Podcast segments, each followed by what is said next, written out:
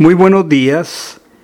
Continuamos esta mañana en el tiempo maravilloso de escuchar la voz de Dios.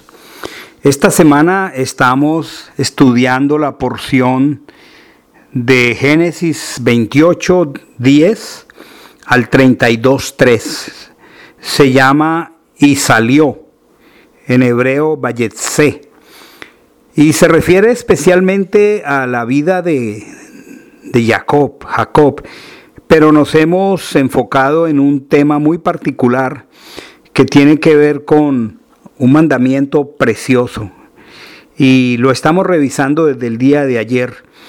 Voy a leer Génesis 14:20.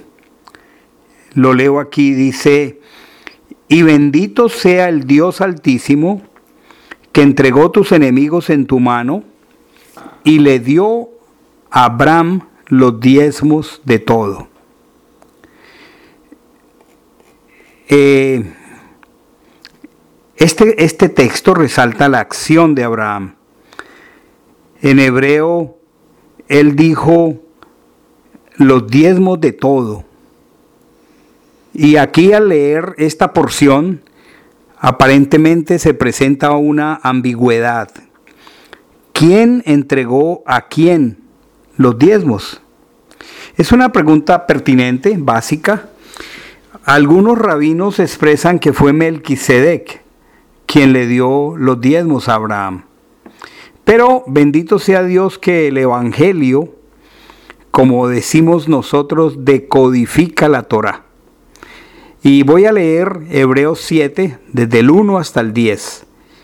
Y nos va a ayudar para aclarar este asunto. Porque este Melquisedec, rey de Salem, sacerdote del Dios Altísimo, que salió a recibir a Abraham, que volvía de la derrota de los reyes, y le bendijo, a quien asimismo dio a Abraham los diezmos de todo, cuyo nombre significa primeramente rey de justicia y también rey de Salem esto es rey de paz, sin padre, sin madre, sin genealogía, que ni tiene principio de días ni fin de vida, sino hecho semejante al Hijo de Dios, permanece sacerdote para siempre. Considerad pues cuán grande era éste, a quien aún Abraham el patriarca dio diezmos del botín Ciertamente los que de entre los hijos de Leví reciben el sacerdocio, tienen mandamiento de tomar del pueblo los diezmos según la Torá, es decir, de sus hermanos, aunque estos también hayan salido de los lomos de Abraham. Pero aquel cuya genealogía no es contada de entre ellos, tomó de Abraham los diezmos y bendijo al que tenía las promesas. Y sin discusión alguna, el menor es bendecido por el mayor. Aquí ciertamente reciben los diezmos hombres mortales, pero allí uno de quien se da testimonio de que vive. Y por decirlo así, en Abraham pagó el diezmo también Leví que recibe los diezmos porque aún estaba en los lomos de su padre cuando Melquisedec le salió al encuentro. ¿Quién era Melquisedec? Era un sacerdote del Dios Altísimo, no era un rey terrenal. Y Abraham le dio los diezmos de todo. Por eso el escritor de Hebreos utiliza esta figura para expresar que el sacerdocio de arriba, o sea, el que representa como una figura del Mesías, Melquisedec, en este encuentro, es superior al de abajo. ¿Por qué? Porque Leví estaba implícito en Abraham, en un sentido figurado, porque Leví salió de las entrañas de Abraham. Primero Abraham, lo vimos en la paracha genealogías, luego Yitzhak, y de Yitzhak nace Jacob. Y de Jacob nació Leví, uno de sus hijos. Así que en sentido figurado dice la carta a los hebreos que Leví estaba en los lomos de Abraham cuando éste le dio los diezmos a Melquisedec, como lo dice textualmente Hebreos. Esto lo utiliza el escritor de Hebreos para explicar que el sacerdocio terrenal tenía que dar diezmos al sacerdocio celestial, mostrando por supuesto que el sacerdocio celestial es superior al terrenal. Y esto es muy profundo, entonces la pregunta queda resuelta. La otra pregunta es, ¿a quién le daban los diezmos ellos? Abraham dice, este texto le dio los diezmos a Melquisedec. No sabemos qué rumbo tomaron esos diezmos. Solo sabemos que fue un sacerdote de lo alto el que los recibió y los distribuyó como a él en su justicia de parte de Dios. Él tuvo a bien. En el caso de Jacob, tampoco dice a quién se los iba a dar. Sabemos que era Dios porque Él así lo prometió. A ti te daré el diezmo de todo. ¿A través de quién o por medio de qué mecanismo? Si aún no había templo, si no había sacerdote, si no existían los levitas, igual como lo hizo Abraham a algún ángel. Porque aquí dice que se le apareció a Jacob un campamento de ángeles. ¿A dónde se lo llevaron? No sabemos. ¿Cómo sería el diezmo? Es claro porque en este caso Jacob fue prosperado con ganado. Y Jacob había prometido, de todo lo que me dieres, yo lo diezmaré.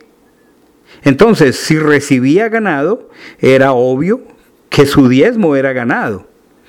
Si recibía productos agrícolas, eran productos agrícolas o lo que fuera lo hermoso e importante es la frase, de todo lo que me dieres, el diezmo apartaré para ti. La escritura dice que Jacob se encuentra con un campamento de ángeles.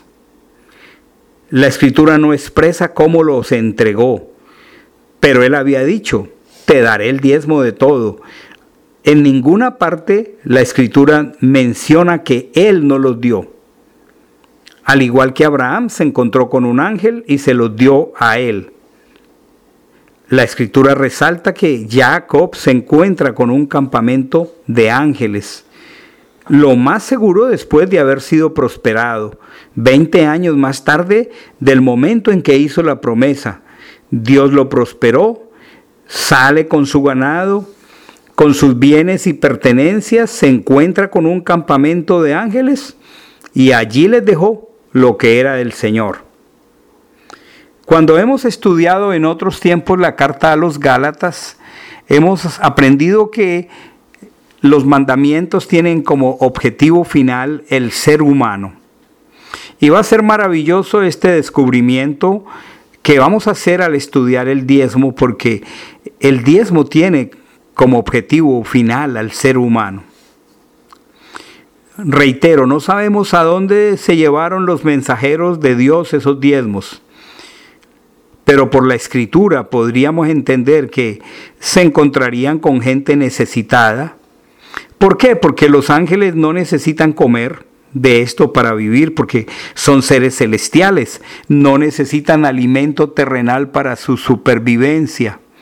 Recordemos un precioso incidente narrado en la vida de Abraham, cuando de un momento a otro tres ángeles le visitan de forma normal. Y así que a muchos se les pudo haber aparecido, como la escritura dice, en Hebreos también, que muchos sin saberlo hospedaron ángeles en una recordación maravillosa de que no perdamos de vista la hospitalidad. Y qué conexión preciosa, dice, no os olvidéis de la hospitalidad, porque algunos sin saberlo, obviamente por ser hospitalarios, hospedaron ángeles. ¡Qué maravilla! Entonces, la primera respuesta para quien piensa que los diezmos no se deben dar o argumentan que tenían una conexión exclusiva con el templo, o que el diezmo fue exclusivamente para los levitas, está demostrado por estas dos porciones de Génesis que el diezmo está expresado aún antes del Sinaí. Vamos a continuar durante estos días revisando otras porciones. Mañana empezaremos desde Levítico 27:30. Y esta es otra porción que va a ser muy ilustrativa. Lo veremos a partir de mañana porque vamos a recorrer una gran parte de la escritura porque este es un tema que se sustenta de pasta a pasta en la Torá, en los salmos y en los evangelios. Continuemos esta mañana meditando acerca de esta bendición. Realmente es una bendición cada día disponernos en obediencia para leer la porción diaria de la escritura, también para escucharla y algo para mí personalmente muy significativo, muy, eh, de mucha bendición es tomar nota en mi cuaderno de todo lo que el Padre expresa y lo tomo como su palabra para mí, como su voz hablándome eh, de, la porción que normalmente vamos siguiendo, en este caso eh, la paracha específica eh, que esta semana nos corresponde leer.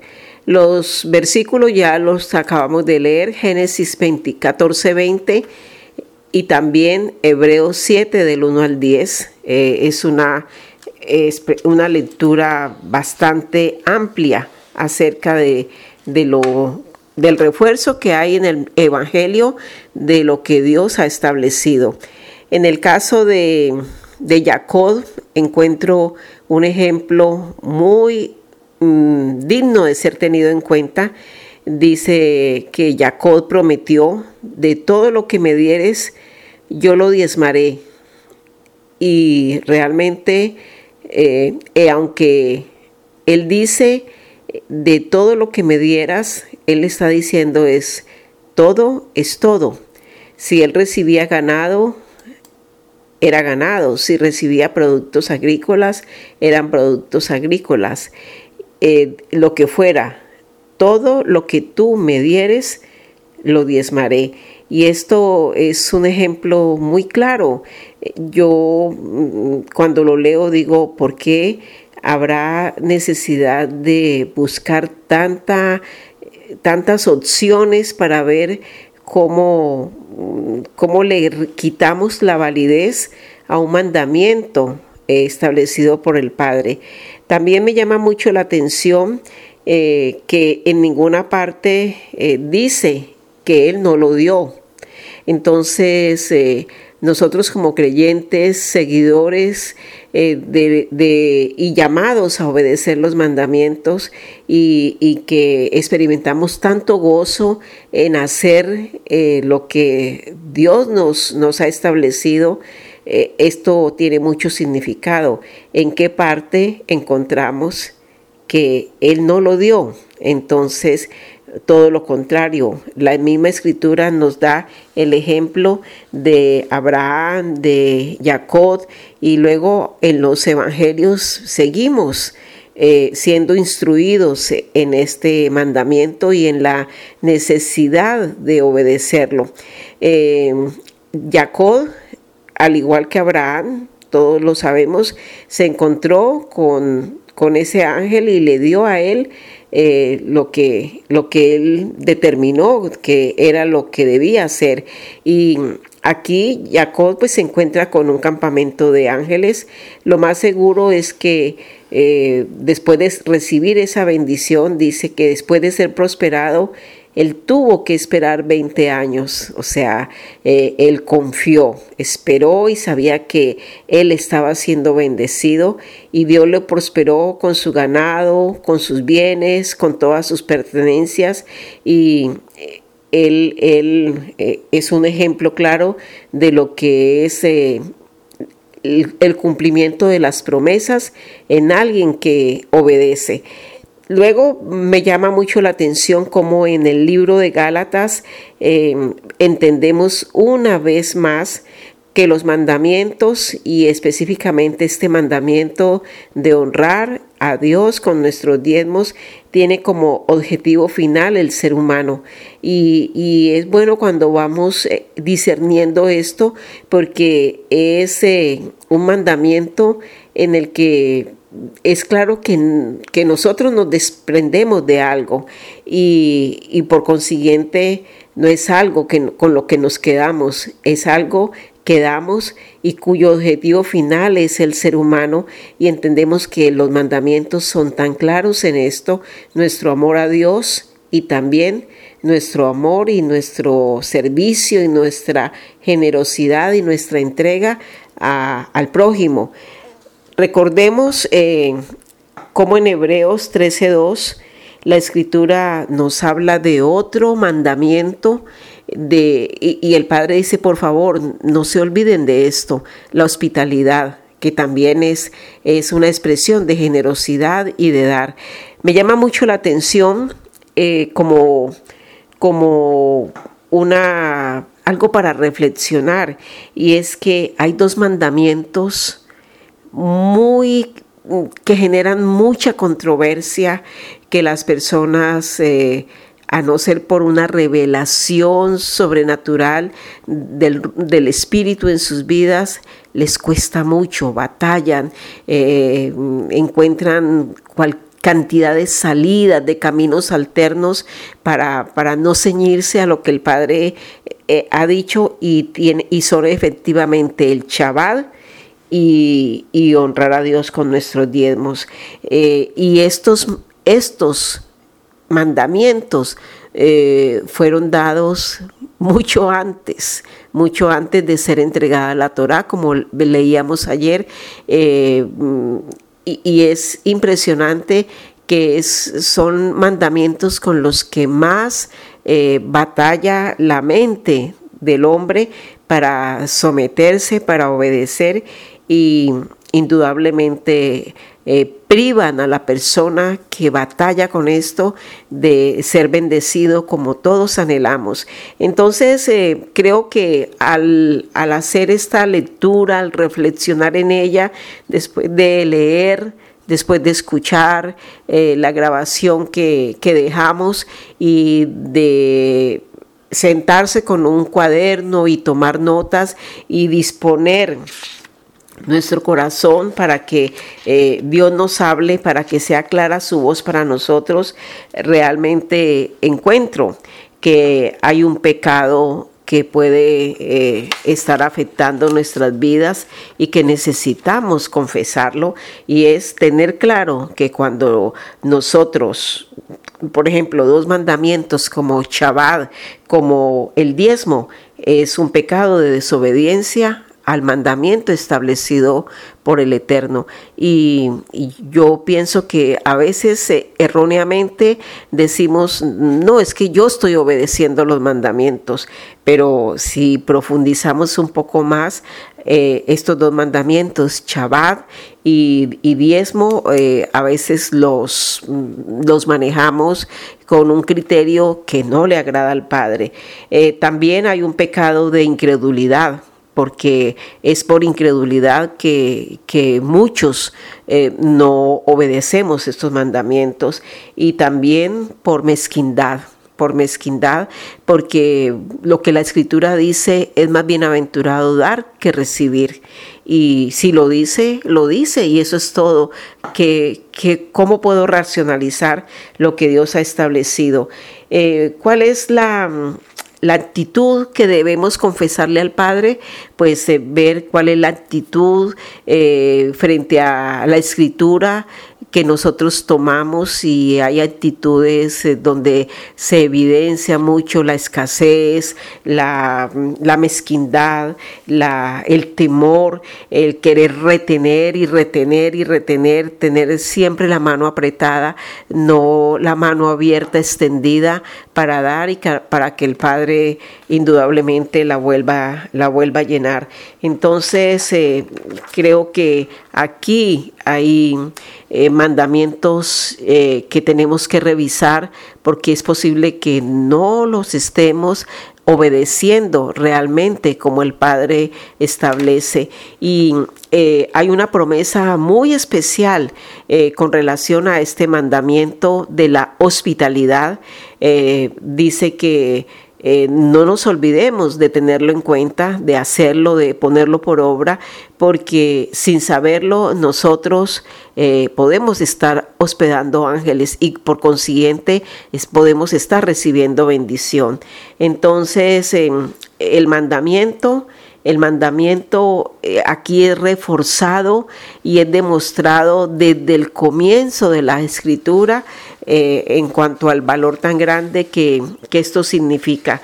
Yo personalmente, eh, el Padre hoy al escribir mm, traía a mi mente el cumplimiento de dos promesas con las que él eh, ha bendecido mi vida y la vida de mi esposo y es que desde el momento en que nosotros eh, entendimos eh, la, importancia del mandamiento de guardar Shabbat, hace cinco o seis años que esto se ha convertido para nosotros un punto no negociable.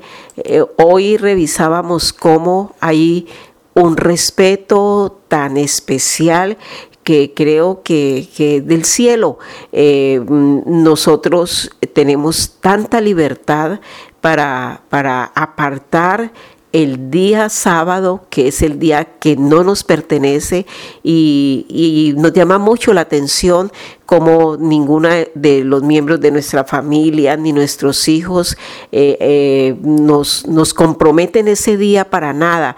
Eh, ellos saben que ese no es un día para estar viajando, que no es un día para invitarnos a participar de ningún evento, de ninguna actividad. Hay un respeto porque ellos lo expresan. Ese es el Chabad y nuestros padres guardan Chabad y, y no nada hacemos porque indudablemente si lo haríamos no contaríamos con ellos. Entonces eh, mm, es un testimonio poderoso, es eh, la disposición y la actitud del corazón e igualmente el valor de, honrar al Padre, no quedarnos con lo que no nos pertenece, porque, porque la bendición nos alcanza a nosotros y alcanza a nuestra descendencia. Em, esta, esta tarde mm, eh, eh, teníamos una, una experiencia, eh, una experiencia muy especial de, mm, de ver cómo el Padre cumple su promesa de guardarnos, de, prosperarnos, de bendecirnos solo por un corazón dispuesto a obedecer.